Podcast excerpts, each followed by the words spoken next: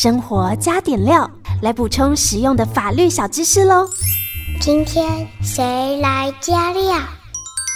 生活加点料，今天我们连线到的是云里法律事务所邱怡轩律师，律师好，果果好，各位听众朋友大家好。好，我们的这个退休金专题哈，迎接人生下半场相关的退休保障不可不知嘛。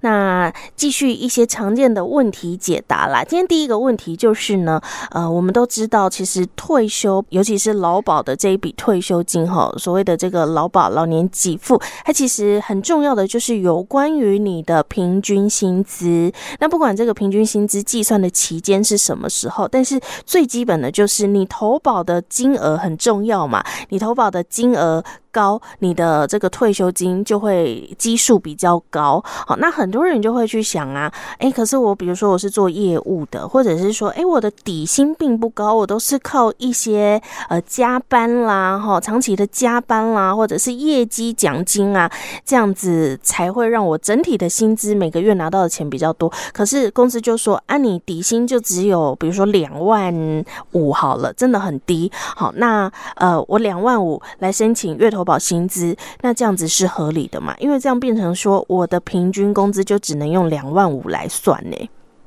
对，基本上应该是说，呃，如果是呃劳退退休金的部分，可能就是救治的部分，可能是这样子，就直接用底薪算。但是如果是新制的退休金或是劳保的老年给付，它其实是变成说，你是用呃你的，譬如说两万五，那你要去对那个月投保薪资表。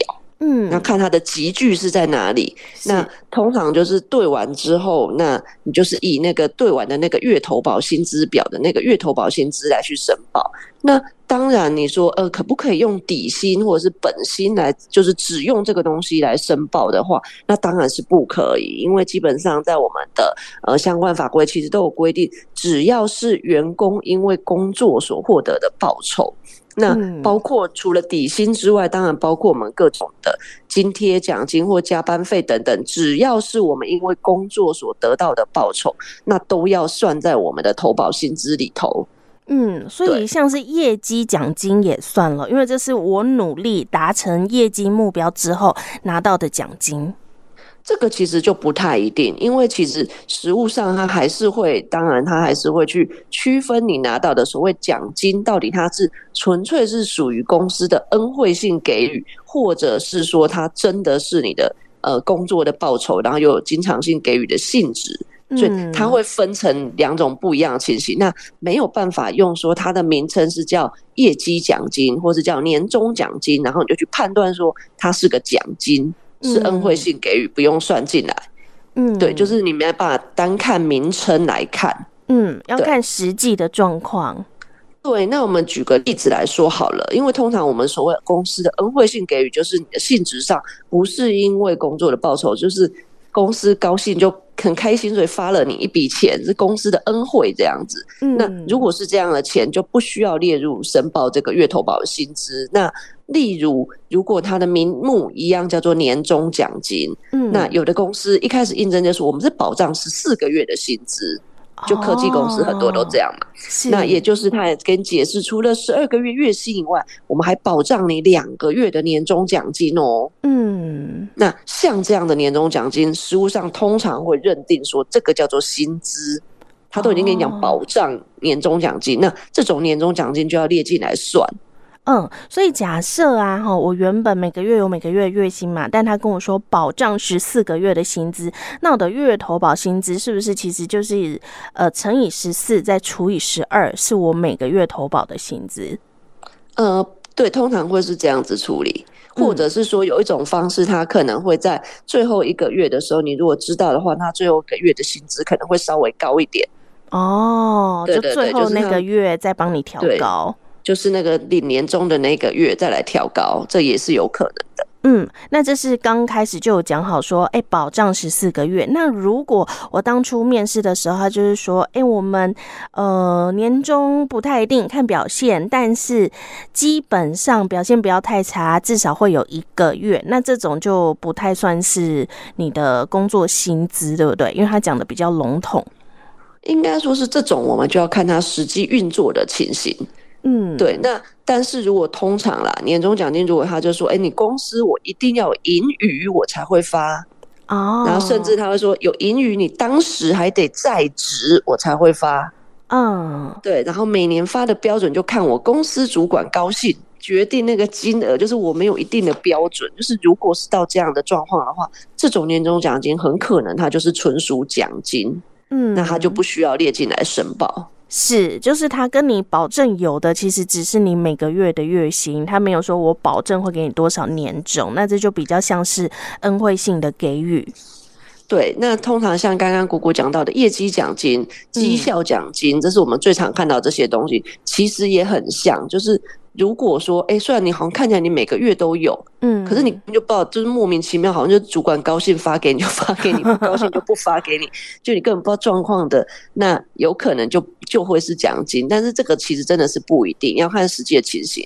那目前的实务上，它还是倾向会把它推定成是大部分啊，如果你没有特殊的情形的话，它会倾向把它认定为是薪水、薪资的这个工资报酬的这个几率会比较高。嗯，因为其实像当业务，它就是靠这个业绩的奖金。对，嗯，那通常就是双方要去提供一些工作规则啊，或是提供一些，哎，到底呃是怎么样发放的这个标准啊，计算的方式啊，等等等等。那提供一些相关的这个东西，让法官作为一个参考依据，法官才会依照你们实际发放的情形来去认定说这一笔到底是奖金或者是工资。嗯，那我可不可以这样判断？假设我今天是呃卖车的业务员好了，那公司就是跟你讲好说，好，我们这个月啊，你只要卖一台车，你就可以拿到多少钱？好，卖两台车可以拿到多少？那如果说你达成你的业绩目标，十台车，我再另外发给你多少钱？那这算不算是就是讲好的？我就是有工作，我有达成这个目标而拿到的，这算不算是薪资呢？应该是说，就是这样的情形的话，我们通常会比较倾向认为它是薪资，但是实际上，就像我刚刚讲，我们还是可能要判好很多情形才能综合认定。只是刚刚果果讲的情形，我们会倾向认定它是工资。那它的原因是因为，其实它就真的是我有工作，卖了一台车，我就可以收多少钱。嗯，对。那这个奖金它的发放的标准是很固定的。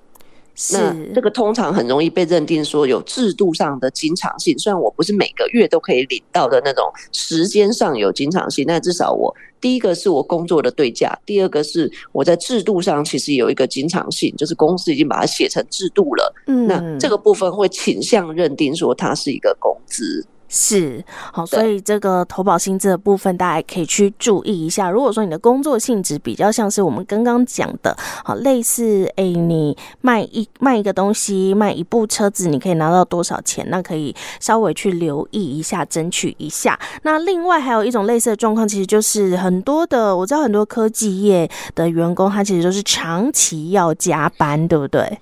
对，嗯，那这个加班费就很明显，通常加班费是很明显会被直接拿来当成是工资，嗯，因为加班费很明显的就是按照我的工作时间，然后依照劳基法的标准，是，那这个其实就很明显，就是我有工作就有加班费嘛。对，所以通常的加班费的部分，它是很清楚的，就是你一定要把它列成一个薪资，要把它算进去你的月投保薪资。那很多人资可能会有一个疑问是说，啊，每个月加班费都要算，那就每，每个月在那边一直调，对不对？对，薪水都不固定，我是要怎么 怎么来报啊？嗯，那对，通常这种情形，我们会建议说，就是你针对这种每个月薪资不固定的员工，你不能因此就不给人家报。你可以用他最近三个月收入的平均来当做一个基准哦，对，然后再来去改改那个你的月薪未投保薪资，是就三个月调一次啦，一年就四次，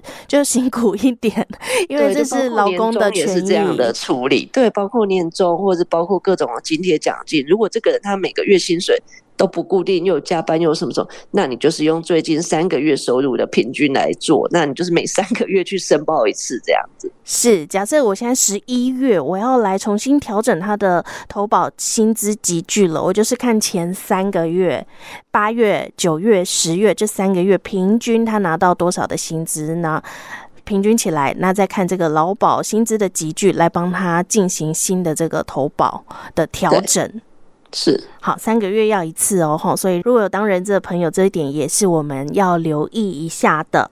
好，那这就是有关于我们的这个投保薪资的部分了，因为也会影响到你要退休的时候这个平均薪资的计算。那最后还有一个问题哦，就是呢，有些人他已经办退休了，哦，可是呢，他退休之后他又想要工作，那他重返职场会不会就是变成没有任何劳保的保障呢？哦，这个部分，因为其实现在 医学进步，然后所以六十岁就是可以退休嘛。嗯、但很多人六十岁他就退休了，那也领了这个劳保的这个退休金、劳保老年给付。那因为身体状况不错，就觉得哎，六十岁退休下来以后好像也不知道干嘛。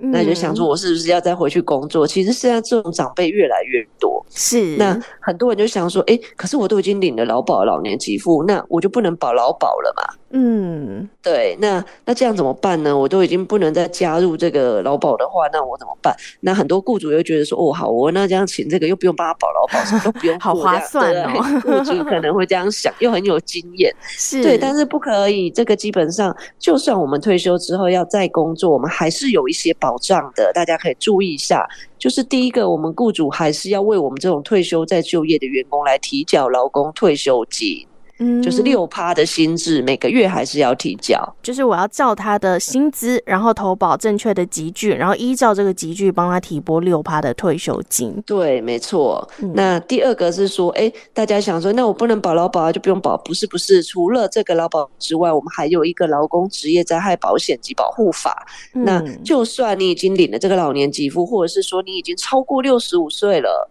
那你这样的受雇员工，你还是属于职灾保险的这个强制投保对象，嗯，所以雇主也还是一定要帮你保职灾保险。哦，就是万一不小心在重返职场工作的时候发生一些职灾的话，这样子才有相关的，比如说医疗啊，或是伤病的保障。对，所以这个部分，因为它基本上如果你有保职灾保险，那除了医疗伤病。有时候很严重会失能嘛，嗯、然后甚至说有死亡的状况，那其实就会有职灾保险帮你 cover。那对于雇主来说，其实虽然是你的义务，但一方面也是你的权利。万一真的遇到什么事情的时候，劳保可以帮你撑住这样子。是，那所以基本上雇主对你要记得还是要帮我们这种满六十岁甚至满六十五岁的员工，他只要再就业，我们就是要投保职灾保险。那另外如果不保的话，也会有相关的法则。